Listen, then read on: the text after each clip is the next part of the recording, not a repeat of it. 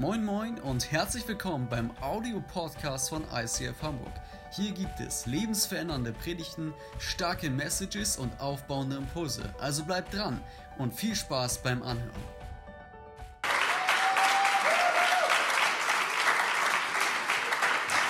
Moin, moin zu dir nach Hause an den Livestream. So schön, dass du hier im Emporio bist. Hallo, Microchurch oben im Norden.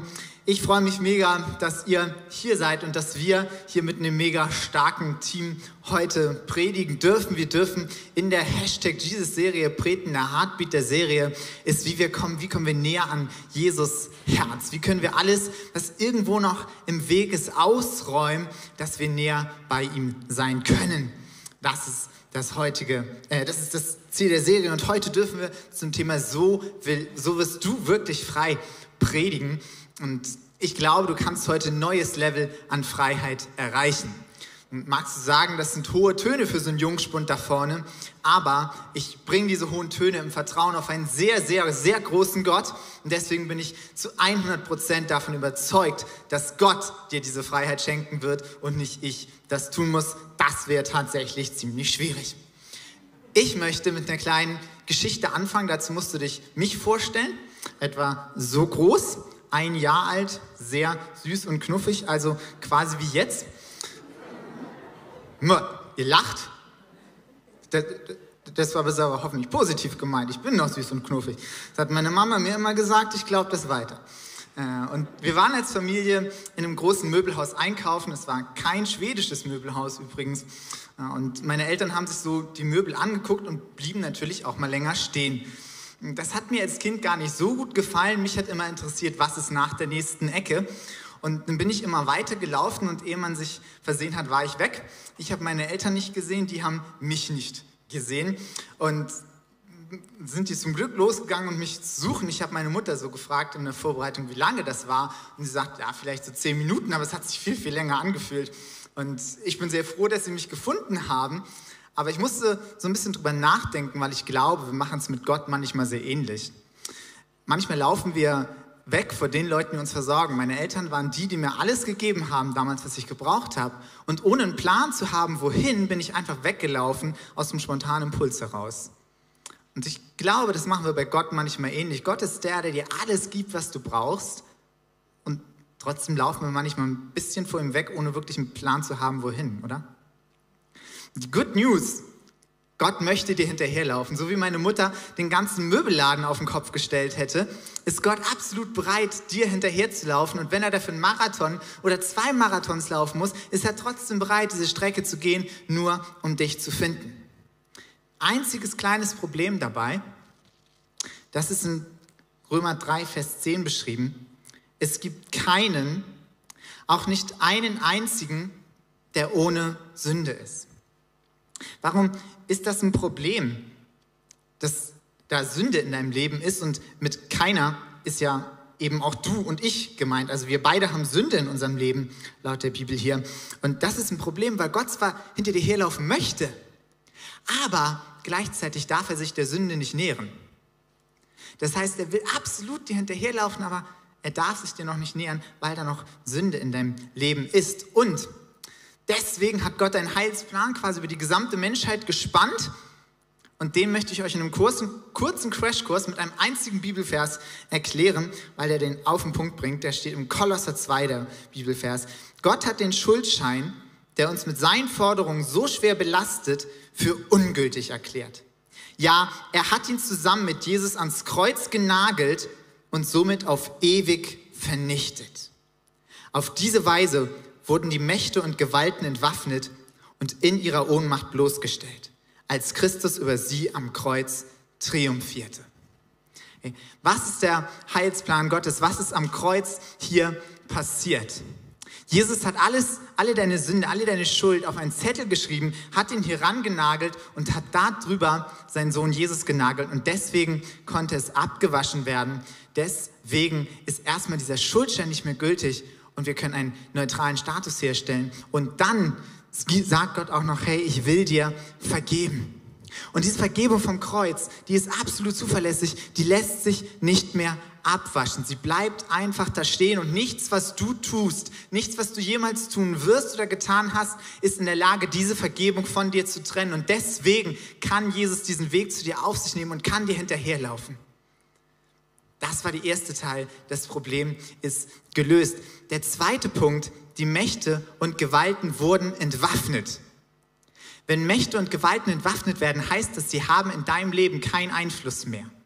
Das heißt, du kannst dein Leben in Freiheit führen und wie ein Alltag aussehen kann, wenn Mächte und Gewalten keinen Einfluss mehr auf dich haben.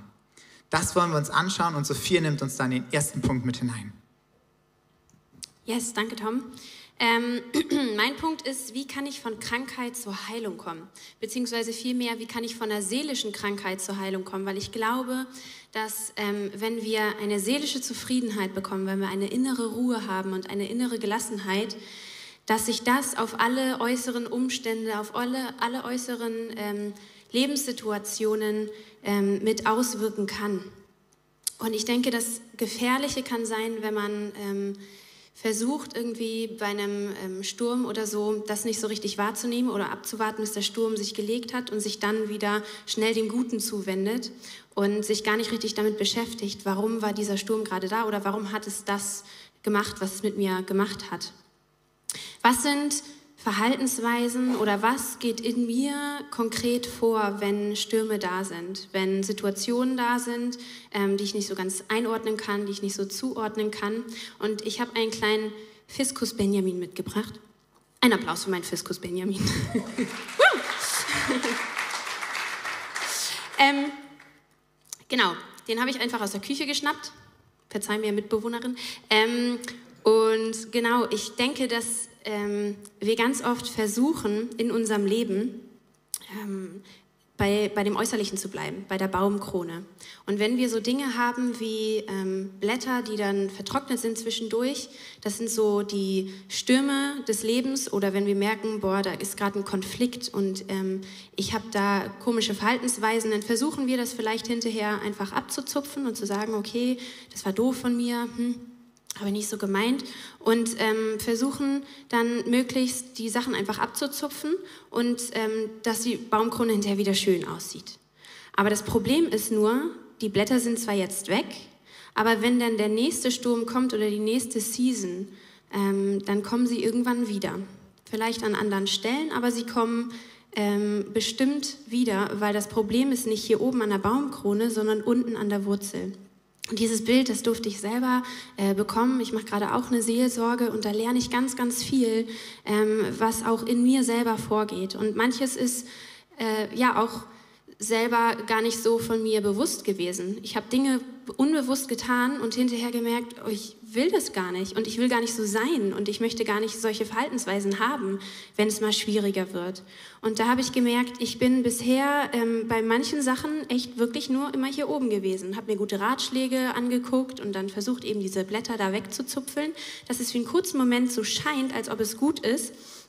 Aber ähm, es kommt bei der nächsten äh, Welle kommt es irgendwann wieder. Beim nächsten Konflikt kommen die Verhaltensweisen wieder hoch. Die Frage ist nun jetzt, ähm, was kann man dann tun? Wie kommt man dann tiefer? In Matthäus 5, 3 bis 4 ähm, sind die Seligpreisungen beschrieben, ähm, am Anfang der Berg Bergpredigt von Jesus.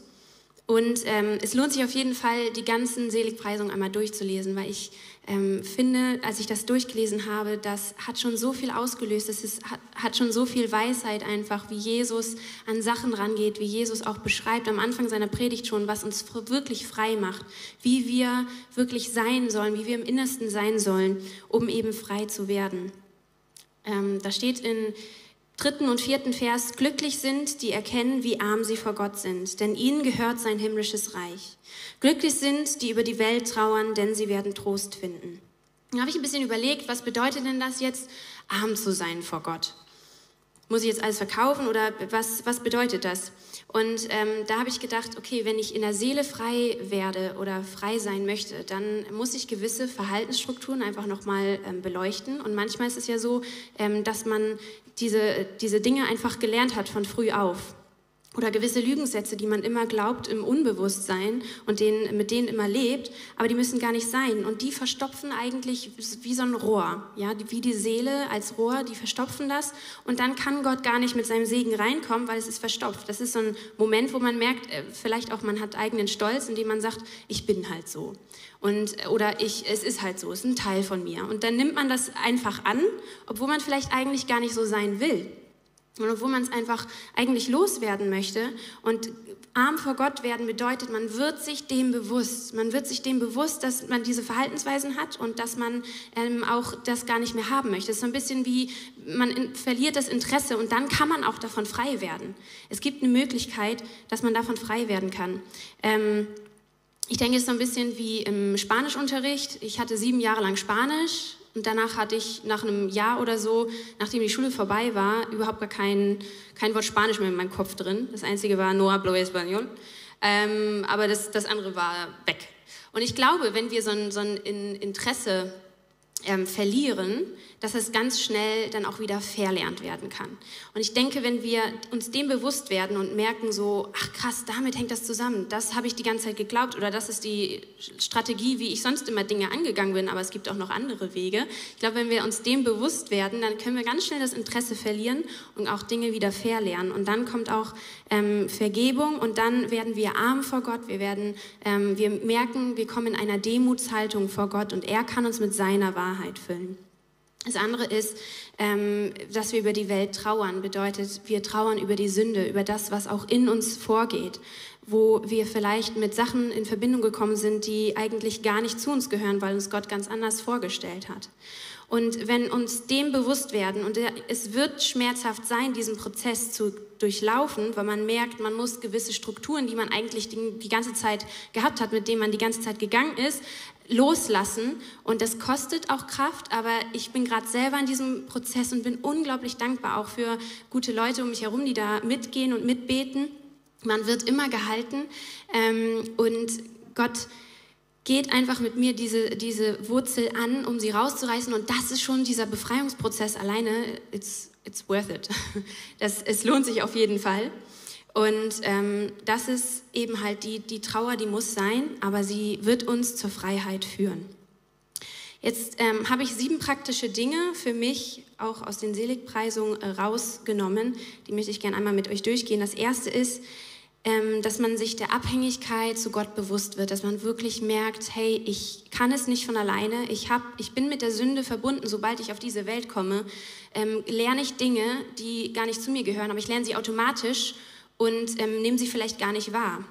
Und wenn ich sie wahrnehme, versuche ich oben immer nur an der Baumkrone zu bleiben, obwohl ich eigentlich an die Wurzel gehen muss und mich von ihm, ähm, ja, von ihm bereichern lassen muss, von Gott allein. Und Sünde erkennen ist der zweite Punkt und dann auch Stolz brechen. Nicht nur die Sünde erkennen, sondern auch das Brechen. Eben, dass man sagt, ich bin so, aber ich muss so nicht bleiben. Das vierte ist um Vergebung bitten, eben dieses Trauern der Sünde, das Rohr reinigen und erkennen, hey, ich habe da gewisse Sachen, die möchte ich aber nicht und die können wir auch loslassen. Und wenn wir das haben, dann können wir einen Tausch am Kreuz vollbringen. Dann können wir die Krankheit wegwischen und wir können uns ähm, sechstens von Gottes Wahrheit füllen lassen. Und seine Wahrheit, die dürfen wir dann auch verfestigen. Und wir dürfen, ähm, ja, auch wenn er, wenn er uns reingewaschen hat von dem, daran glauben, dass Heilung bleibt. Und ähm, vielleicht denkst du, ja, ich äh, bin ja schon etwas äh, älter, was soll Gott dann noch machen? Egal wie alt wir sind, ähm, wir sitzen alle im gleichen Boot. Wir haben vielleicht unterschiedliche Geschichten, unterschiedliche Uniformen an, aber wir haben alle den gleichen Kapitän und wir sind alle vom gleichen Kapitän abhängig und wir brauchen ihn alle gleich. Und dieser Kapitän ist Jesus Christus.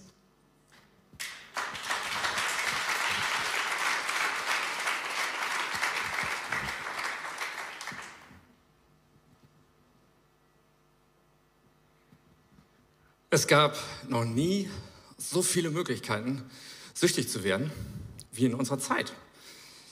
Wir sind umgeben von Substanzen und Versuchungen, die uns süchtig machen wollen. Mein Thema ist Sucht und Freiheit.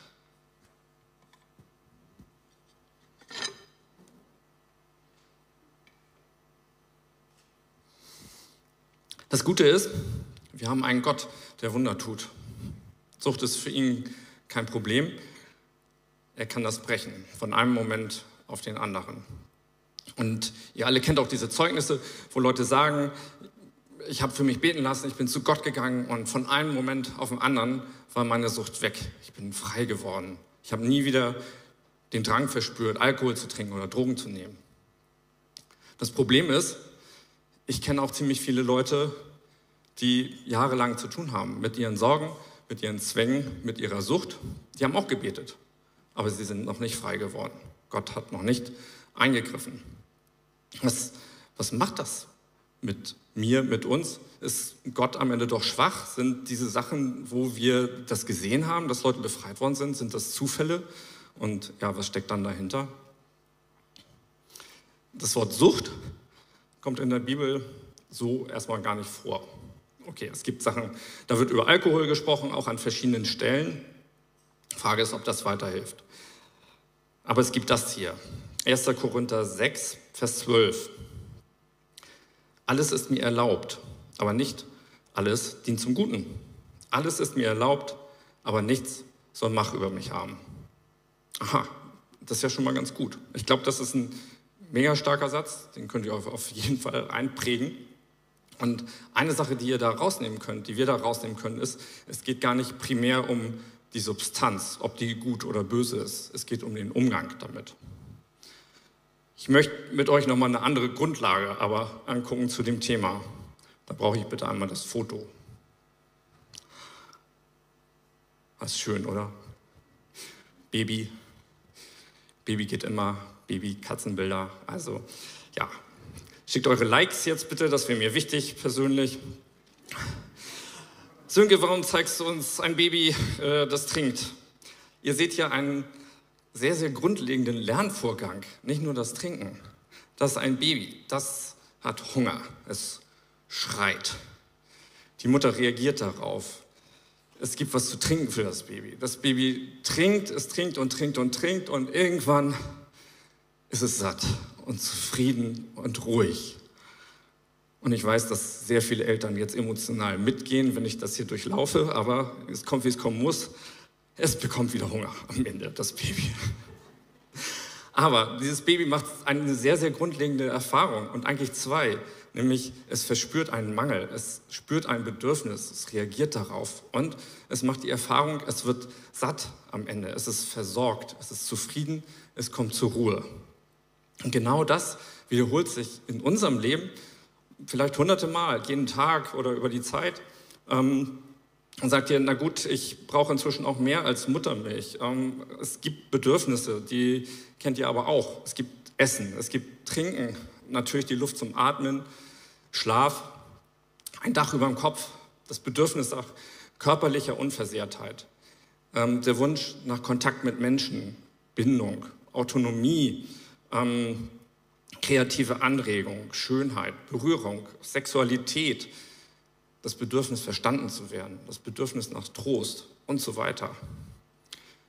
Wie gehen wir damit um? Da brauche ich jetzt das Chart, dass das schon ist. Und da erkennt ihr einen Teil wieder von dem, was das Baby macht. Genau diese zwei Pole. Alles ist in Ordnung und ich bin in einer gewissen Unruhe. Entscheidend ist, wenn ich dieses Gefühl habe, verstehe ich es interpretiere ich es richtig? Weiß ich, da ist was offen, aber ich weiß auch, was offen ist. Und dann kann ich das versorgen. Ihr seht da, manchmal gibt es auch Zeiten, da muss man ein Bedürfnis aufschieben. Das ist gar nicht so schlimm. Manchmal kann es sogar sein, dass deine Lebenssituation überhaupt nicht die richtige Versorgung wiedergibt. Aber wenn man verstanden hat, was los ist, kann man das aushalten und man kann trotzdem zufrieden werden damit. Manchmal allerdings biegen wir auch falsch ab ähm, das tut ihr vielleicht auch.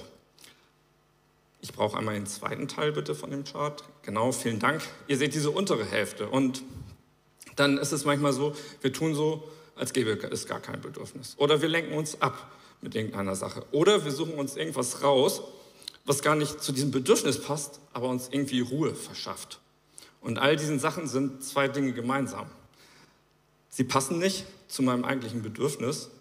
Und das Zweite ist, ich versuche eine Abkürzung zu nehmen. Ich versuche mein Gehirn rein zu manipulieren in ein Gefühl von Zufriedenheit und Plus, ohne dass ich überhaupt angefangen habe, mich um das Bedürfnis oder vielleicht die Lebensherausforderung, vor der ich gerade stehe, auch nur zu kümmern.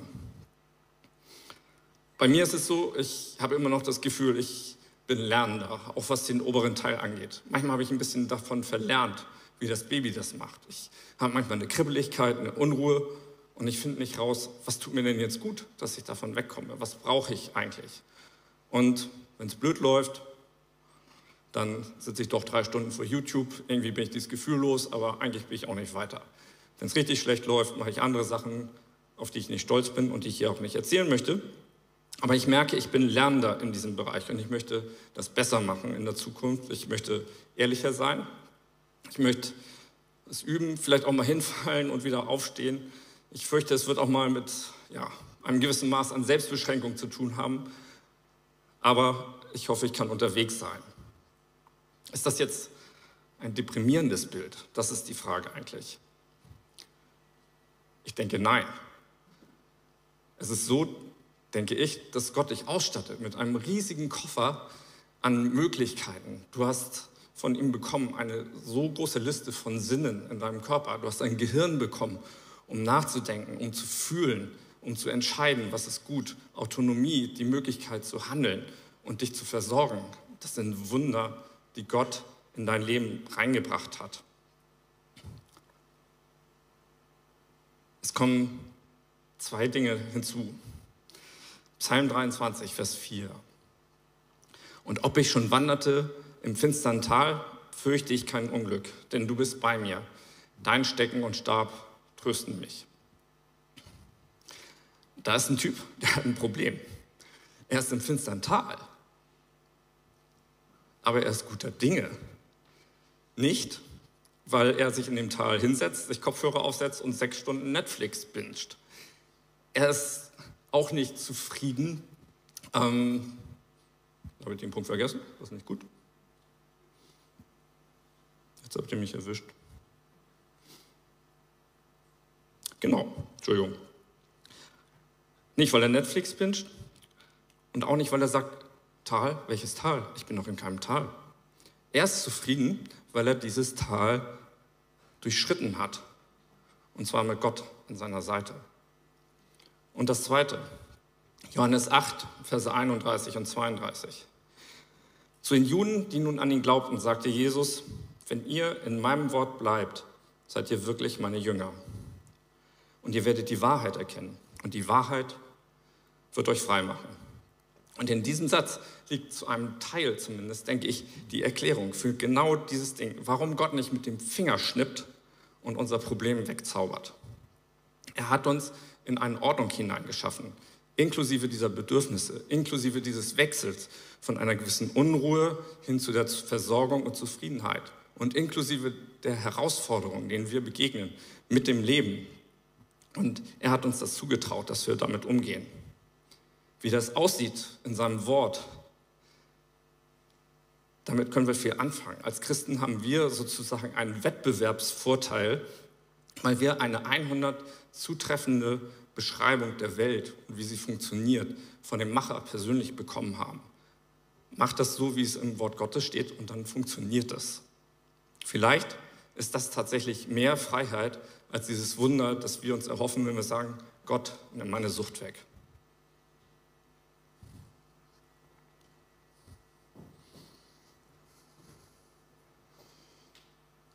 Ich wünsche mir, dass ich das schaffe, mein Leben mit allen Hochs und Tiefs von dieser Ordnung Gottes, von der Schöpfung her zu leben. Und ich wünsche mir, dass die Leute dann sagen, boah, der Typ, der meistert die Klippen des Lebens im Glauben. Und ich sehe Freiheit, ich sehe Reichtum, ich sehe Leben. Und ich hoffe, dass sie dann sagen, boah, wie geil ist das? Der Gott, mit dem der unterwegs ist, den muss ich auch kennenlernen.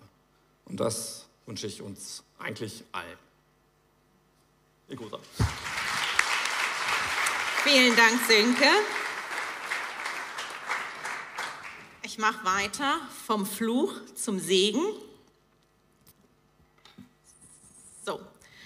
Vom Segen ist oft in einem Gottesdienst die Rede, aber von Fluch fast nie. Und doch kommen beide Begriffe in der Bibel vor, in demselben Zusammenhang als zwei gegensätzliche Pole, zwischen denen sich unser Leben abspielt. Das Wort Segen kommt etwa 600 Mal in der Bibel vor und das Wort Fluch ungefähr halb so oft. Es gibt im Alten Testament ein Kapitel, und zwar im 5. Mose, Kapitel 28, das ausschließlich um das Thema Fluch und Segen geht. Und hier finden sich 14 Verse, die sich ausschließlich um Segen handelt und 54 Verse, die sich mit dem Fluch beschäftigen. Und heute habe ich ein paar ausgewählte Verse ausgesucht, die ich gerne mit euch durchgehen möchte, um einfach das Verhältnis Fluch und Segen zu vergleichen und einfach zu gucken, was da steht. Und ich möchte euch aber einladen und ermutigen, diese, dieses Kapitel sich nochmal in der Woche sich anzuschauen. In 5. Mose 28, die Verse 1 bis 6, da steht, der Herr, euer Gott, wird euch zum bedeutendsten aller Völker machen, wenn ihr wirklich auf ihn hört und nach allen seinen Geboten lebt, die ich euch heute gebe. Wenn ihr ihm gehorcht, werdet ihr seinen ganzen Segen erfahren. Also Mose spricht zum Volk Israel. Gesegnet werdet ihr sein, wenn ihr zu Hause seid und wenn ihr draußen auf dem Feld arbeitet. Ihr werdet viele Kinder haben, reiche Ernten einbringen und eure Rinder, Schaf und Ziegenherden wachsen sehen. Eure Körbe werden voller Früchte und eure Backtröge voller Mehl, voll Mehl sein. Der Herr wird euch segnen, wenn ihr nach Hause kommt und wenn ihr wieder aufbrecht. Im Gegenzug zum Fluch ab Kapitel 15 wenn ihr aber nicht auf den Herrn, euren Gott, hört und nicht all seine Gebote und Ordnungen befolgt, die ich euch heute gebe, dann wird sein Fluch euch treffen. Verflucht werdet ihr sein, wenn ihr zu Hause seid und wenn ihr draußen auf dem Feld arbeitet. In euren Körben werden keine Früchte und in den Backtrügen wird kein Mehl sein. Ihr werdet keine Kinder bekommen, eure Felder werden Missernten bringen und eure Rinder, Schaf und Ziegenherden werden dahin schwinden. Verflucht werdet ihr sein, wenn ihr nach Hause kommt und wenn ihr wieder aufbrecht. Mose beschreibt die Form des Segens als Früchte des Gehorsams gegenüber Gott.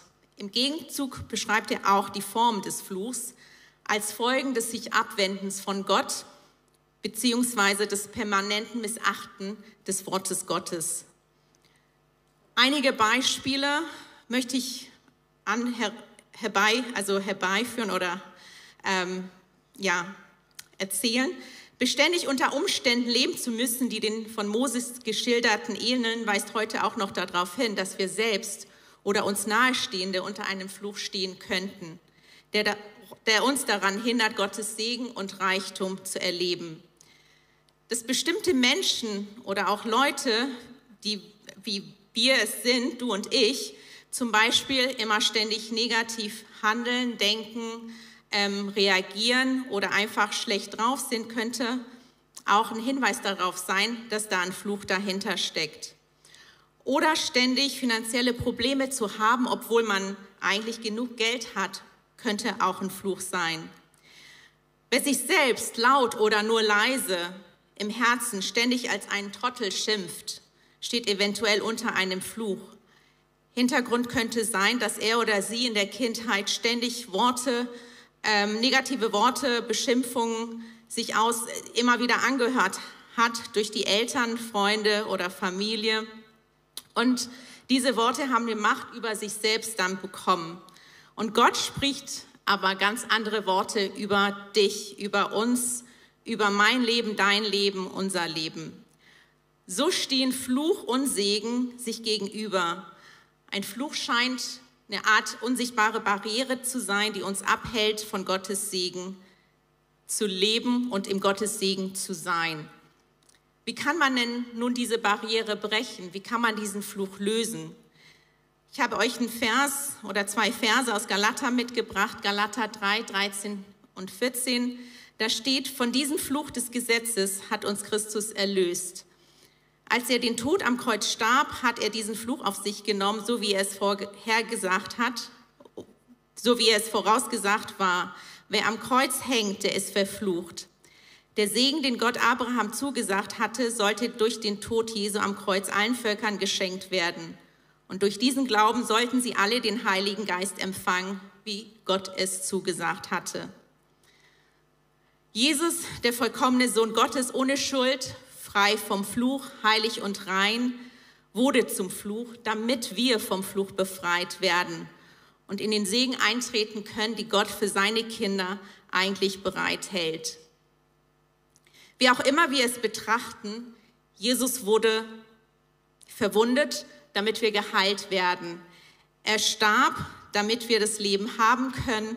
Und er, der ohne Sünde war, wurde zu Sünde gemacht, damit wir zu Gerechtigkeit werden.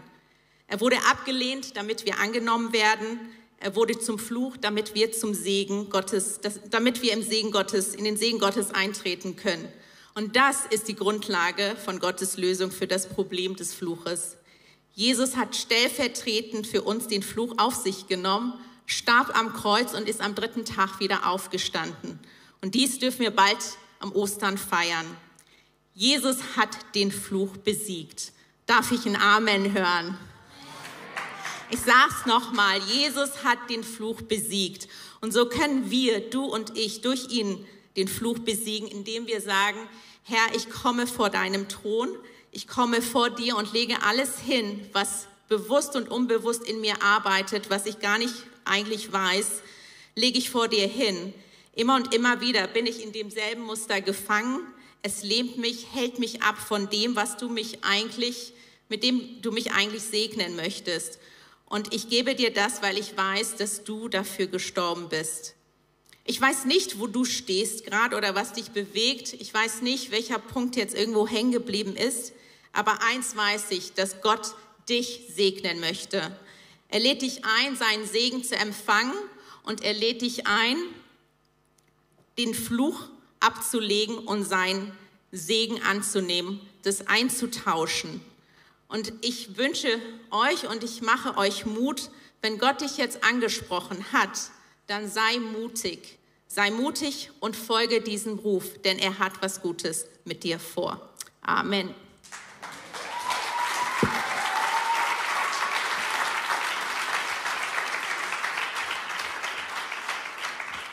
Danke Igosa, danke Sönke, danke Sophia. Gebt den drei nochmal einen richtigen Applaus für die ganz, ganz starken Worte und für diese Vision von Freiheit, die sie uns aufgezeichnet haben. Ich glaube, bei Freiheit ist wichtig, dass wir ich habe es am Anfang gesagt, dieses Next Level erwarten, dass wir von Gott glauben, dass er noch einen draufsetzen kann, weil das Kreuz hier vorne, das ist eine Tatsache, die vollbracht wurde. Und das ist ein historisches Momentum und da kann man nichts mehr dran rütteln. Und genau auf diese Tatsache können wir unsere Freiheit gründen und können wir unsere Hoffnung gründen. Wir wollen jetzt gleich als Kirche in eine Gebetszeit gehen, wo wir einen Tausch am Kreuz machen. Vielleicht hast du das schon mal gehört, Vielleicht ist es das erste Mal für dich, dass du das machst. Ich möchte dir anhand eines Bildes erklären, das ich vor einigen Jahren bekommen habe, wo Gott mich reingeführt hat. Ich saß in einer Schreibstube, sah tatsächlich ziemlich genau aus wie das. Also als ich das gesehen habe, dachte ich mir, krass, da hat jemand meine Vision nachgestellt. Und Gott hat mich ermutigt, hey Tom, schreib deine Sünden da auf. Ich habe ein paar Sachen aufgeschrieben und Gott hat mich ermutigt, schreib weiter alle Ängste, Sorgen, Nöte, Krankheiten, Flüche, Süchte, schreib es auf. Und ich habe dann weiter geschrieben und irgendwann war die erste Seite voll. Und dann kam Gottes Hand und hat diesen Zettel einfach weggenommen. Und seitdem ist der Zettel weg, er kam nicht wieder und ich bin fest davon überzeugt, dass er am Kreuz hängt und Jesus diesen Zettel bedeckt. Und er hat mich dann ermutigt, noch weiter zu schreiben. Und an diesem Tag wurden viele Zettel vollgeschrieben und er hat sie alle weggenommen. Und genau das wollen wir heute machen. Es sind drei Dinge, glaube ich, die dabei wichtig sind. Erstens, benenne deine Unfreiheit. Wir hatten ganz am Anfang der Serie schon darüber gesprochen, dass es wichtig ist, dass wir dazu stehen, wenn wir irgendwo unfrei sind, wenn was schief läuft in unserem Leben. Und hey, Gott weiß es sowieso, also bei ihm kannst du ehrlich sein. Du musst es ja nicht gleich auf Insta posten. Der zweite Punkt ist, Gott nimmt Freiheit, äh, nimmt Unfreiheit und schenkt Freiheit. Gott will, dass du frei bist. Gott ist extra am Kreuz gestorben, damit du frei sein kannst das ist so tief in seinem Herzen drin, so in seiner DNA verankert, dass er dir das absolut geben will. Und der dritte Punkt, Gott hat mehr Gnade und Freiheit, als du glaubst. In diesem Bild, das ich euch gerade gezeigt hatte, ich habe zwischendurch aufgehört zu schreiben, aber Gott hat gesagt, schreib weiter. Und ich möchte dich ermutigen, hör nicht auf, bevor es nicht zu Ende ist. Hör nicht auf, bevor nicht wirklich alle Unfreiheit aus deinem Leben gestrichen worden ist, sondern schreib alles auf. Das Kreuz ist groß genug für alle deine Unfreiheiten. Wir wollen jetzt gemeinsam als Kirche diesen Tausch am Kreuz machen und wir haben Zettel und Stifte auf euren Plätzen parat. Zu Hause müsstest du noch einen Stift und einen Zettel nehmen und dann darfst du einfach alles aufschreiben, was dich gerade unfrei macht. Alles aufschreiben, wo du vielleicht gerade mit Sünden oder Ängsten zu kämpfen hast. Dann darfst du im zweiten Schritt hier nach vorne kommen, darfst es hier in die Mülleimer schmeißen am Kreuz und darfst du im Gebet das einfach abgeben und darfst dir gleichzeitig hier einen Bibelvers noch mitnehmen, weil das Kreuz eben auch was gegeben hat für dich. Jesus ist nicht nur gestorben, sondern auch auferstanden und diesen Segen darfst du mitnehmen. Online darfst du dir ein Bibelvers abholen. Dafür haben wir einen Link eingeblendet, wo du einen Bibelvers bekommen kannst. Wir haben auch das Gebetsteam am Start, das hier vorne dich stehen wird und dich einfach begleiten möchte in diesem Gebet. Wenn du sagst, du hast das noch nie gemacht, geh sehr gerne da zum Gebetsteam und dann beten die das mit dir einmal durch, dass du davon frei wirst. Online kannst du dich über Zoom zum Gebet dazuschalten. In dem Sinne, benennt eure Unfreiheit, nehmt Freiheit an und glaubt, dass Gott mehr für dich an Freiheit hat.